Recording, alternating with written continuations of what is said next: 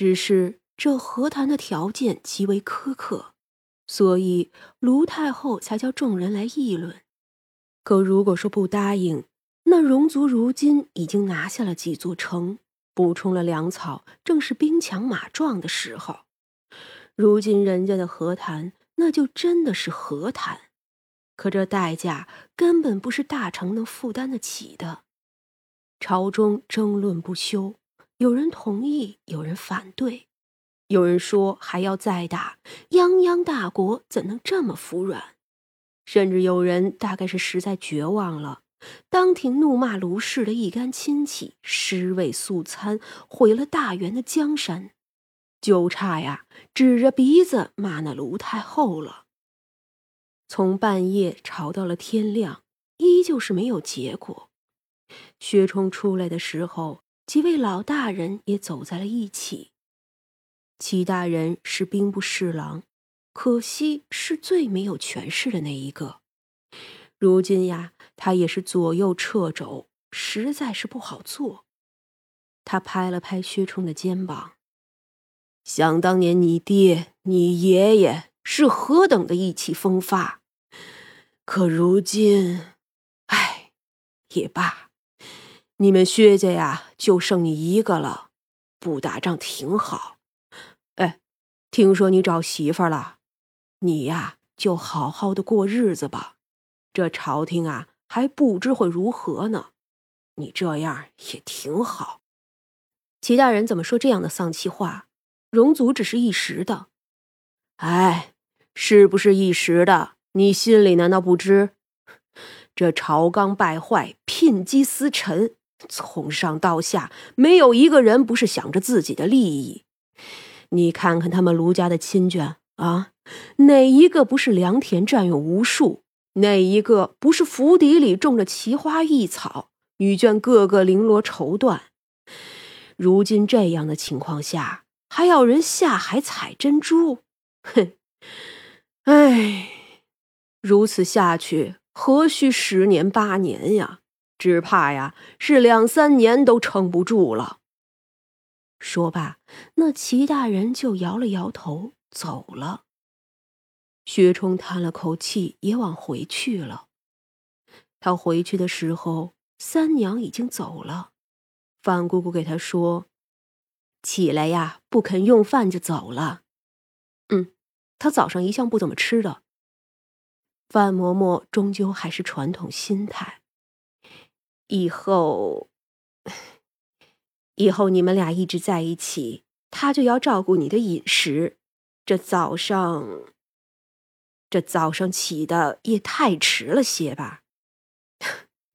三娘又不是佣人，她喜欢睡觉就多睡觉。我也不是个孩子了，嬷嬷，你不必担心的。我呀，只是担心你。听说你如今还要烧火做饭。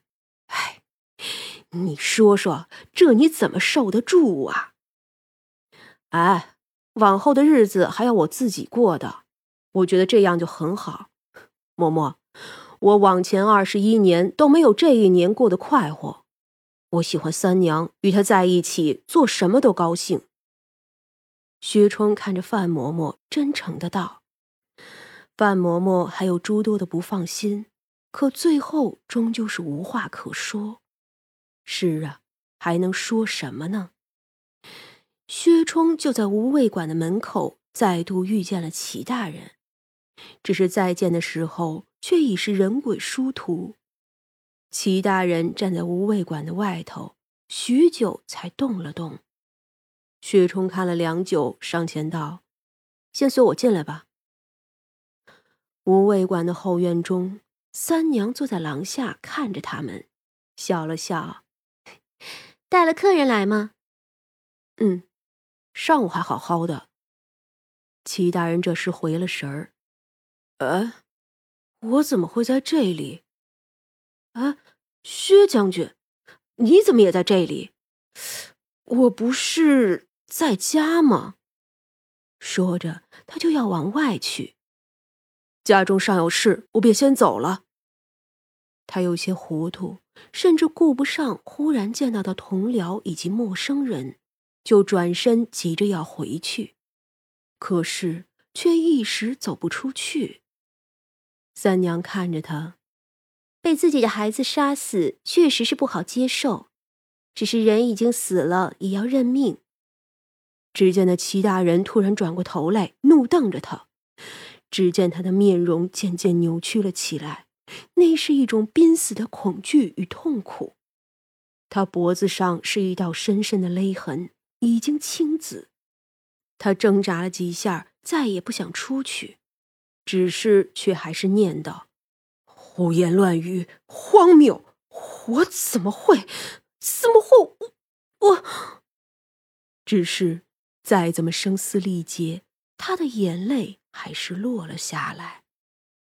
那是属于鬼魂的眼泪，血泪。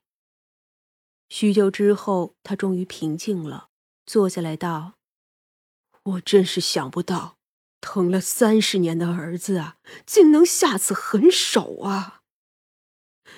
大概是已经知道自己死了。”又有薛冲也在这里，他呢缓缓讲起自家的故事。